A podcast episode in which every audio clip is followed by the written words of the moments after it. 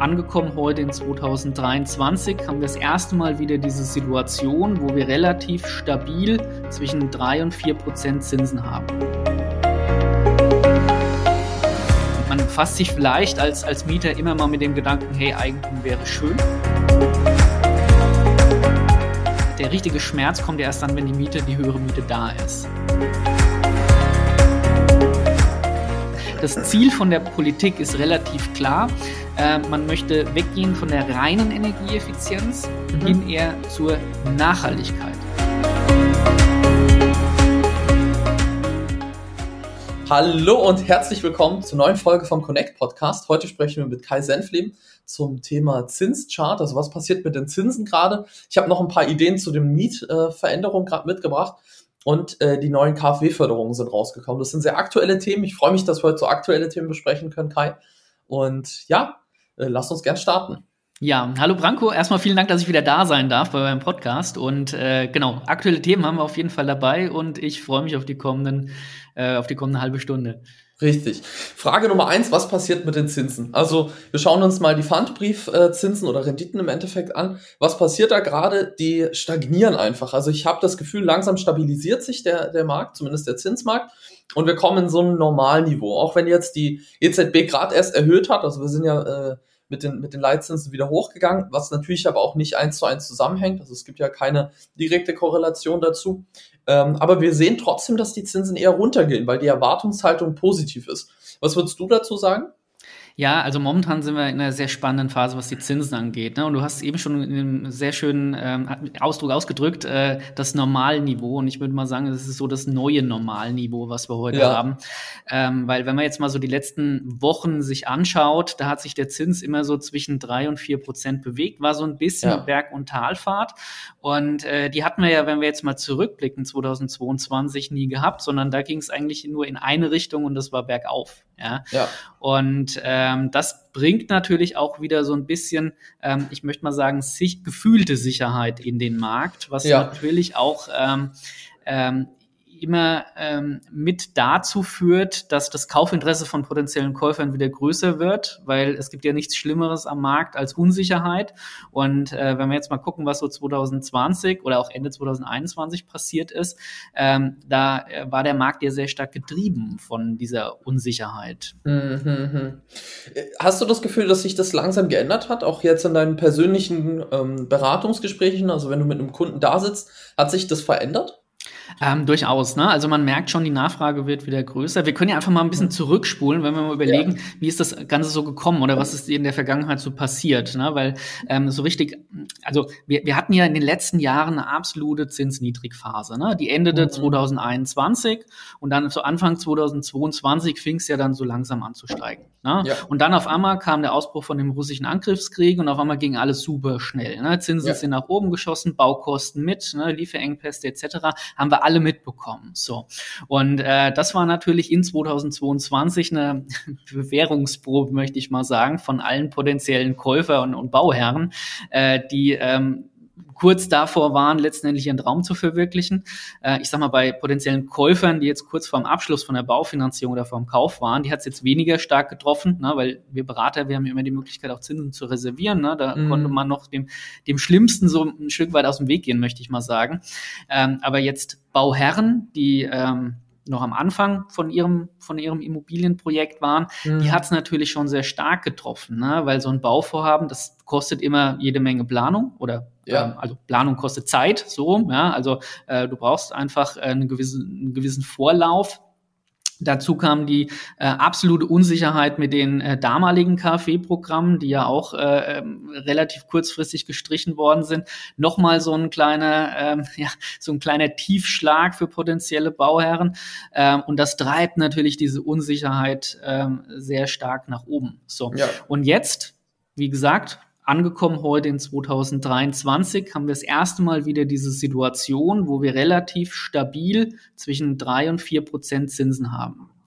Und äh, das, wie schon erwähnt, führt natürlich dazu, dass diese gefühlte Sicherheit einfach wieder da ist. Und das, um jetzt um auf deine Frage zu antworten, führt dazu, dass jetzt so langsam auch ähm, das dazu führt, dass ähm, diese Stock Schockstarre, die sich, äh, die sich, äh, die wir hatten, sich löst und ähm, wieder mehr Kaufinteressenten auf der einen Seite da sind. Ja, ich merke auch bei uns auf der Plattform, also bei ThinkImmo, die Investoren sind wieder da, um das so ein bisschen salopp zu sagen. Das heißt, wieder Leute, es, es schauen wieder mehr Leute nach Investmentmöglichkeiten, nach Objekten generell zum Kaufen. Und das Zweite, was wir sehen, es gibt mehr Kunden mit Interesse.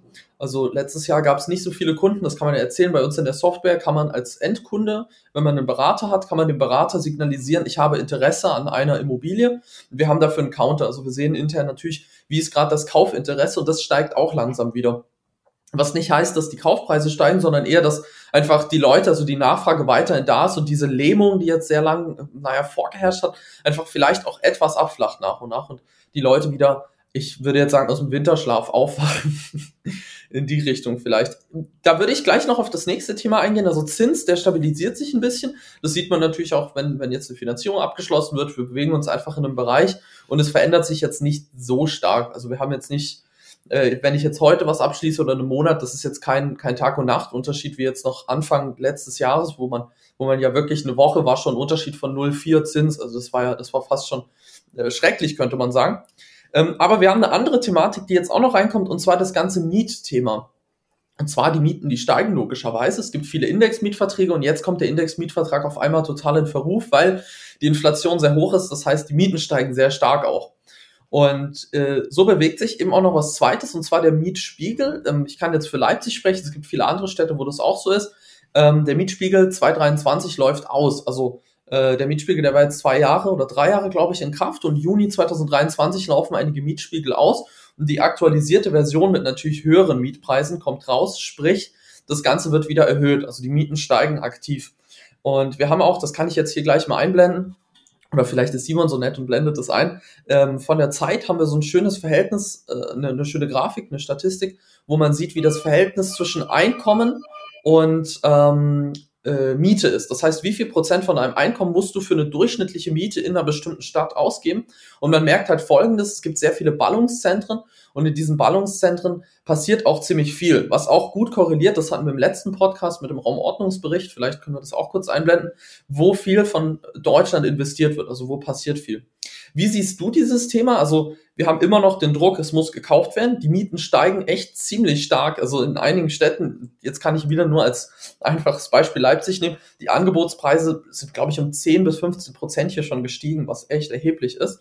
Ähm, was passiert dann mit dem eigentlichen Kaufmarkt? Also was siehst du gerade, was dadurch entsteht vielleicht? Hm. Ähm, also was man halt immer differenzieren muss, wir haben auf einer Seite die Investoren und wir haben auf der anderen hm. Seite die Selbstnutzer. Ja? ja? Ich würde jetzt mal die An Antwort vielleicht so ein bisschen eher so auf diese Selbstnutzer legen, weil ähm, die, die Intentionen sind ja sehr, sehr unterschiedlich. Und äh, bei den Selbstnutzern ähm, äh, dürfen wir als, als, ich sag mal, Experten ähm, mhm. nicht vergessen, die ähm, die, die Mieter, die heutigen Mieter, das sind ja ähm, in der Regel Laien, die sich jetzt mit dem Thema nicht unbedingt so stark auseinandersetzen wie wir. Ja. Das heißt, äh, äh, man fasst sich vielleicht als, als Mieter immer mal mit dem Gedanken, hey, Eigentum wäre schön. So. Mhm. Ähm, aber der, der, der, der richtige Schmerz kommt ja erst dann, wenn die Miete, die höhere Miete da ist. Wenn ja. auf einmal ich auf dem Konto sehe, oh, jetzt habe ich eine höhere Miete. So, okay. dann zahle ich die mal über ein halbes Jahr. Das heißt, ähm, dieser Effekt, dass dadurch letztendlich der, das Interesse an Wohneigentum größer wird. Mhm. Das sehen wir heute schon. Ne, für, okay. äh, aber ich glaube, das ist ein sehr träger Effekt, den wir okay. in Zukunft noch viel, viel stärker spüren werden, wenn mhm. die Menschen das erste Mal eben auf dem Konto sehen, was ich an Miete zahle. Ja. So. Und dann ähm, kommt das große Interesse. So. Und wie gesagt, wir dürfen nicht vergessen, ein Großteil eben der, der Mieter, der potenziellen Käufer sind eben Laien. Mhm. Das heißt, die haben vielleicht mal gehört, die Zinsen sind gestiegen, wissen aber nicht, was das bedeutet. Die wissen nicht, was bedeutet das, wenn ich jetzt heute einen Kredit aufnehme. Das heißt, ja. ähm, da wird die Nachfrage bei uns Beratern, wie mir, äh, dann dadurch automatisch steigen, äh, weil viele Menschen erstmal indikativ wissen wollen, was bedeutet das denn, wenn ich eine Immobilie kaufe, was kann ich mir denn leisten? So. Ja. Und dieser träge Effekt, der, der wird sich dann äh, peu à peu verstärken und die Menschen, mhm. die sich leisten können, Wohneigentum zu kaufen, die auch spüren, hey, das macht Sinn, weil das ist für mich auch eine Altersvorsorge, die werden das dann auch umsetzen. Ne? Ähm, also, ja. mhm. um es zusammenzufassen, äh, dieser Effekt, den spüren wir jetzt schon, aber mhm. der wird sich aus meiner Sicht in Zukunft noch verstärken. Ich verstehe. Das ist was, was etwas braucht, weil es muss natürlich spürbar sein. Also ich jetzt persönlich kann sagen, alles klar, die Miete, die wird steigen, aber ob das jetzt so ist, ist ja erstmal eine Spekulation. Und äh, es ist auch noch nicht auf dem Konto anders. Also man kann da noch bequem ziemlich gut mieten und es funktioniert so weiter. Hm. Es ist ähnlich mit den, mit den Energiepreisen. Ne? Also man hat immer äh, gerade im letzten Jahr viel davon gesprochen, Immobil äh, die Energiepreise steigen ähm, und äh, irgendwo ja. ähm, im Kopf ist es angekommen, aber im Bauch spüre ich es halt erst, wenn es auf dem Konto zu sehen ist. Ja, ja, ja ich habe auch gestern meine Nachzahlung für den Strom gehabt und dann habe ich es auch das erste Mal so richtig gespürt, habe ich gedacht, boah, 900 Euro überweisen jetzt nochmal, das, ist, das tut weh in dem Moment. Aber ähm, ist logisch, dass das erst dann spürbar wird, wenn man es natürlich bezahlen muss. Und das ist davor erstmal nur ein sehr abstrakter Gedanke im Kopf, da passiert was. Vielleicht wir, haben halt als, wir haben halt als Experten immer so ein bisschen ja. diese Expertenbrille auf. Und das ist ja. einerseits eine große Stärke von uns, ja, letztendlich, wenn wir uns mit diesem Thema sehr intensiv befassen, weil wir ja. einfach wissen, was der Markt so bringt. Ähm, aber unser blinder Fleck sind eben die Laien. Und die machen eben die mhm. Masse aus am Markt. Und das ist das, was ich oft in Expertendiskussionen merke, dass man nur aus dieser Expertenbrille da drauf schaut. Ah, du hast recht, ja klar. Man muss den Kunden oder generell dieses Gespräch eigentlich auch ein bisschen einfacher führen und vielleicht überlegen, wo ist die Basis. Und da hast du recht, dadurch wird es natürlich ein bisschen träge. Und wenn wir eh bei der Basis sind, vielleicht wäre das der nächste Punkt, was machen wir denn äh, mit den Förderungen? Also oft wird ja, und das ist ja ein bisschen das Spannende, äh, Neubau wird ja sowieso gefördert und ähm, zumindest ist das erstmal eine Grundannahme und alles in Richtung energetische Sanierung ist ja auch eine Förderung vielleicht dahinter. Was kann ich denn jetzt gerade erwarten als, als Förderung? Ähm, also die Förderungen werden sich dieses Jahr ändern. Ja. Ähm, die Neubauförderungen sind ja im 2022 stark zurückgegangen. Ja. Ähm, also Anfang 2022 waren ja noch Förderungen bis zu einem Energieeffizienzhaus, jetzt äh, muss ich kurz überlegen, ich glaube bis zu einem Energieeffizienzhaus 70 möglich. Mhm. Kann es nicht mehr genau sagen, es ist schon wieder äh, über ein Jahr her, ja. Äh, dann wurde das reduziert auf äh, bis zum 40er und jetzt zum kompletten äh, vergangenen Jahr war bei Neubauten ja. eigentlich nur noch ein Energieeffizienzhaus 40 mit Nachhaltigkeitszertifikat förderbar. Das heißt, alles andere wurde erstmal radikal gestrichen ähm, und ähm, der, der Fokus wurde auf Modernisierung gelegt. Das heißt, Modernisierung okay. von Bestandsimmobilien ist auch irgendwo logisch, weil da einfach mehr an Energie, also mehr äh, Ersparnis an Energieeffizienz eben möglich ist. Ja. ja? Äh, weil Neubauten die ähm, unterliegen ja ohnehin ähm, äh, gewissen Vorgaben, wie die gebaut werden müssen. Und ähm, da ist einfach der, der Gap nicht so groß. So. Ja. Und das spürt man jetzt auch ganz deutlich bei den neuen Förderungen, die jetzt für 2023 angekündigt sind. Mhm. Und zwar wird das die erste große Änderung bereits im März geben. Okay. Ähm, vielleicht für die Zuhörer ganz kurz, heute ist der 8. Februar, da nehmen wir das Ganze auf. Also ich weiß nicht, wann der Podcast veröffentlicht wird, vielleicht sind wir dann schon im März. Ähm, und ähm, äh, im März oder am 1. März wird ähm, das bisherige Förderprogramm der, äh, der KfW, ähm, das nannte sich äh, Bundesförderung für effiziente Gebäude, mhm. ähm, das wird für den Neubau komplett gestrichen und wird ersetzt durch ein neues Programm. Und dieses neue Programm, das nennt sich ähm, klimafre äh, klimafreundlicher Neubau. So. Okay. Ähm, und der Unterschied, den, den sieht man schon ganz deutlich. Ein, äh, wie gesagt, früher effiziente, energieeffiziente Gebäude, heute mhm. klimafreundlich. Das heißt, das Ziel von der Politik ist relativ klar. Äh, man möchte weggehen von der reinen Energieeffizienz mhm. hin eher zur Nachhaltigkeit. Klimafreundlichkeit. Und Nachhaltigkeit. Das heißt, es wird viel mehr im Fokus stehen, äh, was für Materialien werden verbaut, äh, wie, Nachhaltigkeit, äh, wie nachhaltig sind diese Materialien. Das mhm. ist zukünftig, und da müssen wir uns alle darauf einstellen, äh, Kernziel der Politik. Das heißt, darauf werden die Förderungen für Neubauten auch ausgelegt sein. Ja. Ähm, ich ähm, würde vielleicht kurz anreißen, wie diese Förderungen aussehen und was sich auch zu den bisherigen okay. Förderungen ändert, ähm, um da den, den Zuhörern so einen kleinen Eindruck zu geben. Vielleicht haben wir auch mit Sicherheit die ein oder anderen Bauherren, die jetzt diesen Podcast hören.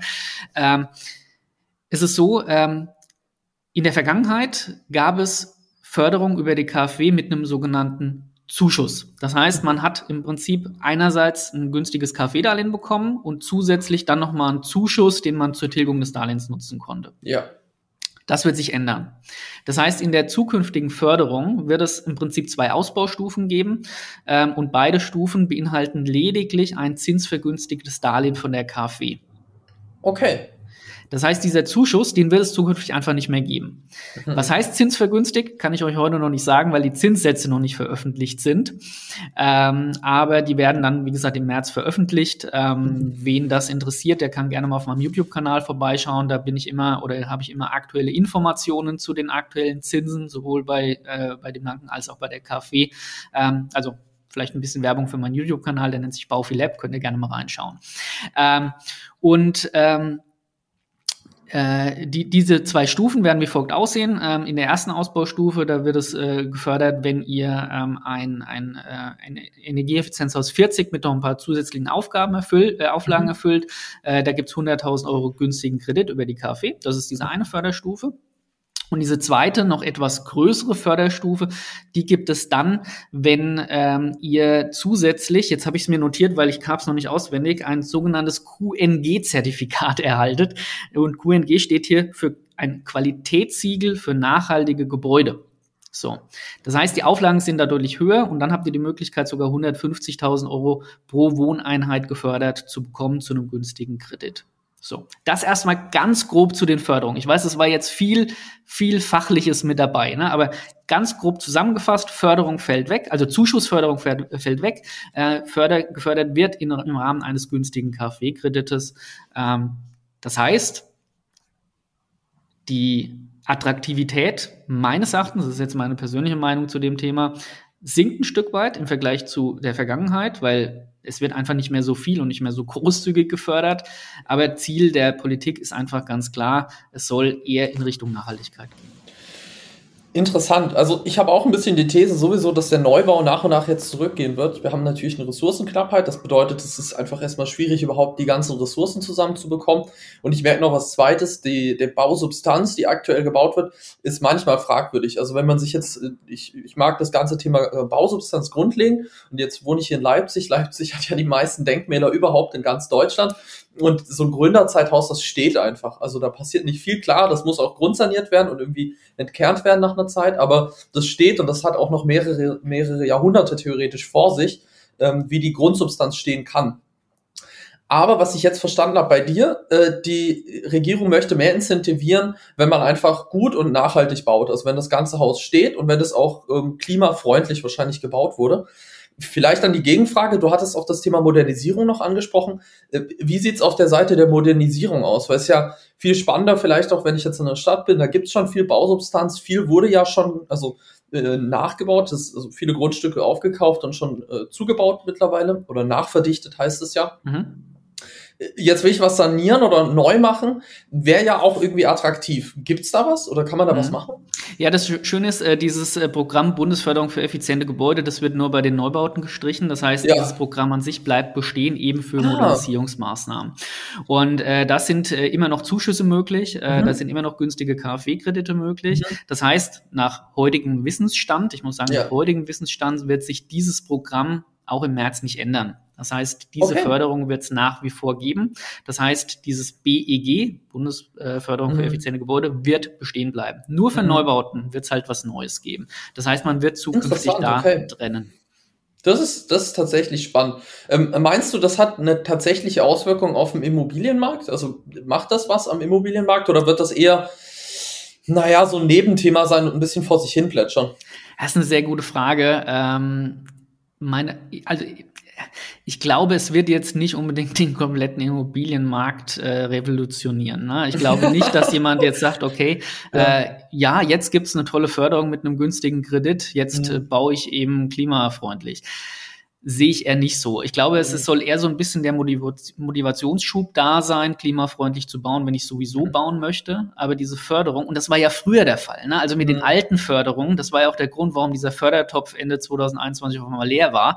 Ähm, es gab viele gerade Investoren, die haben nur gebaut, um diese Förderung zu bekommen. Am ja. besten irgendwie drei, vier, fünf Familienhaus. Pro Wohneinheit bekomme ich diese Förderung. Das heißt, ähm, ich habe ähm, einen super Deal gemacht auf Kosten letztendlich der Steuerzahler. Und und ja. das ist natürlich für den individuellen Bauherren in dem Moment sehr attraktiv. Ja? Ähm, aber natürlich jetzt äh, aus äh, aus, äh, ja, wenn man das Ziel äh, sich anschaut, was eigentlich mit diesen Förderungen verfolgt werden soll, nicht unbedingt jetzt produktiv. Ja? Mhm. Und ähm, dementsprechend ähm, würde mich auch deine Meinung übrigens mal dazu interessieren, was, was diese, diese Richtung angeht, weil ich persönlich sage, ähm, auch wenn für meine Kunden das jetzt nicht unbedingt optimal ist, was da an neuen Förderungen kommt, aus Gesichtspunkten, aus ökologischen Gesichtspunkten kann ich das schon nachvollziehen. Ja, ja. und äh, verstehen, warum man diese Richtung geht. Ja, also man muss da auch ein bisschen differenzieren. Das, das, das eine ist natürlich dieses okay, schade. Ich habe gedacht, ich habe jetzt mehr Möglichkeiten, ab März gefördert zu, äh, zu werden. Ähm, aber auf der anderen Seite ist es halt auch irgendwo, äh, wie gesagt, aus meiner Sicht ökologisch gesehen sinnvoll, jetzt zu sagen, okay, Neubauten, da muss man halt jetzt bei, also muss man in der heutigen Zeit einfach mehr auf Nachhaltigkeit schauen. Ja, also mein, mein Tag für diese ganzen Themen Nachhaltigkeit beziehungsweise Neubau ist, ich, ich sehe nicht, dass es sinnvoll ist, jetzt noch mehr zu bauen und bauen und bauen. Also ich glaube auch nicht, dass das passieren wird. Es wäre sinnvoll aus Sicht vom Immobilienmarkt generell. Das heißt, die Mietpreise, die sind einfach viel zu hoch. Man könnte die damit langsam runterbekommen. Und ich sehe auch dieses Ziel von 400.000 Wohnungen als illusorisch. Also ich, ich sehe nicht, wo 400.000 Wohnungen gebaut werden, wenn Vonovia äh, sagt, nein, nein, wir bauen gar nicht mehr. Das machen wir nicht mehr. Und deswegen, ich glaube, der Fokus auf Modernisierung und vor allem Weiternutzung von Immobilien ist was, ist was, naja, essentielles einfach, weil viele Objekte und im Osten ist es natürlich noch nicht so, der Osten ist jetzt erst nach der Wende äh, modernisiert worden, also das Ganze wurde neu gemacht. Ähm, aber wenn ich jetzt in den Westen schaue, gibt es viele Gebiete, wo einfach noch Bausubstanz ist aus, ich sag mal, den 70ern, den 80ern, mhm. die langsam jetzt in die Jahre kommen. Also wo man sagen kann, hm, hier muss was gemacht werden. Und ich habe das jetzt selber in Hamburg erlebt. Ich habe ja zwei, zwei Jahre in Hamburg gewohnt und es gab ganz oft den Fall, dass ein altes Haus, was total intakt war, aber einfach nicht mehr dem entsprochen hat, was man wollte, abgerissen wurde und der Preis halt mitbezahlt wurde, weil die KfW hat das ja mitfinanziert. Also es wurde ja. halt ein Darlehen dafür gegeben. Das heißt, da ist es ein bisschen am eigentlichen na, an der eigentlichen Idee vorbeigeschossen. Und ich glaube, der Fokus darauf, dass das, was schon da ist, einfach schön und neu gemacht wird und effizienter gemacht wird, das finde ich jetzt erstmal gar nicht schlecht. Das ist nur meine persönliche Meinung und ich muss auch zugeben, ich bin natürlich nicht zu lange in diesem Markt, deswegen ist es eher relativ, was ich jetzt sage. Aber wenn man jetzt eins und eins zusammenzählt, ist, ist unrealistisch, dass wir die nächsten zwei oder drei Jahre jetzt viel Neubau sehen und dass das einfach überwiegt. Deswegen wahrscheinlich wird der Fokus auf die Modernisierung einfach liegen, auf den Modernisierungen liegen. Und äh, das ist auch okay. Das ist auch erstmal eine valide Sache, dass man probiert, dass Deutschland einfach modern bleibt und zumindest die Bausubstanz modern bleibt. Und dass wir nicht irgendwann dieses Problem haben, dass wir ganz viele Ruinen haben, wo Leute zwar drin wohnen, aber wo nichts mehr passiert.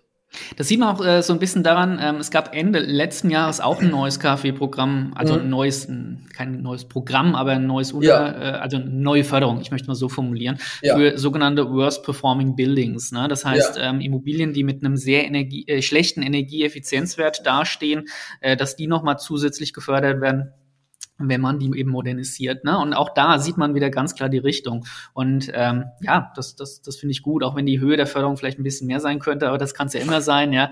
ja, ja ähm, klar. Aber jetzt, die Zielrichtung, die ist die richtige meines Erachtens. Das sehe ich auch, das sehe ich auch. Zumindest ist eine Zielrichtung äh, sichtbar und vielleicht, was auch ein bisschen tröstend sein kann, durch die hohen Zinsen ist es sehr unwahrscheinlich, dass der, dass die Immobilienpreise weiter so schießen wie die letzten Jahre. Ähm, aber interessant ist tatsächlich, wenn man sich das Verhältnis Zins zu Immobilienpreis anschaut, was ja eigentlich das interessante Verhältnis ist, weil die meisten Leute finanzieren ja logischerweise, ähm, sind die Preise natürlich massiv gestiegen. Und äh, im Vergleich auch, also es ist nicht paritätisch gesunken, der Immobilienpreis, wie der Zins gestiegen ist. Daher gewöhnen die Leute sich jetzt tendenziell eher an eine hohe Rate. Und interessant wird es eher dann, wenn der Zins sich zum Beispiel bei einem 1% irgendwann mal bewegen würde, wie die Leute dann darauf wieder reagieren oder damit umgehen. Mhm. Aber jetzt spinnen wir schon ganz schön weit in die Zukunft wieder.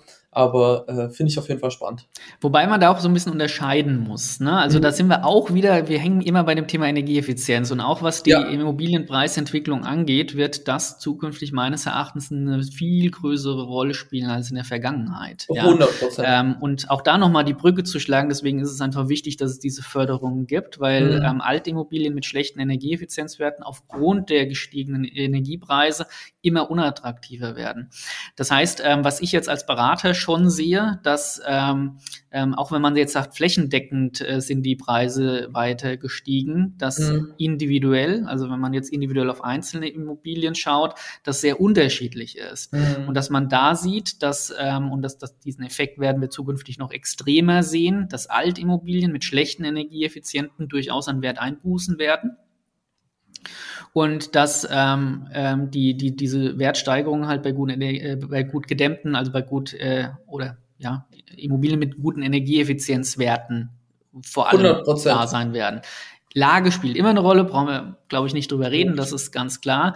Ähm, aber ähm, 2021 und alles, was davor war, die Jahre, war Energieeffizienz überhaupt kein Thema. Mhm. Da wurde alles gekauft. Und das wird sich halt jetzt ändern. Ne? Und da wird zukünftig ein anderer Fokus auch von, von der potenziellen Käuferseite gelegt. Also allein die CO2-Umlage für Vermieter, das spricht ja auch schon für sich. Das bedeutet, habe ich jetzt keinen Denkmalschutz oder eine gute Immobilie, also eine gut ähm, eine, eine energieeffiziente Immobilie, dann ähm, habe ich Extrakosten ganz einfach. Und das wird natürlich berechnet in den Kaufpreis und entsprechend ist die Immobilie nicht das gleiche am Marktwert wie vorher. Und was ich heute auch ganz stark spüre, ähm, dadurch, dass eben nicht mehr jeder sich bei den Zinsen Immobilien leisten kann, ist natürlich mhm. die Käuferseite kleiner geworden. Die sind immer noch da, ja. ähm, aber es sind halt weniger. Ne? Also man hat für eine Immobilie halt keine 30 Interessenten mehr, sondern vielleicht nur noch drei. Ähm, ja. Aber das reicht ja auch. Was ja auch wieder so ein Stück weit ja. den Markt gesünder macht, muss man ja auch ganz klar sehen. Ja?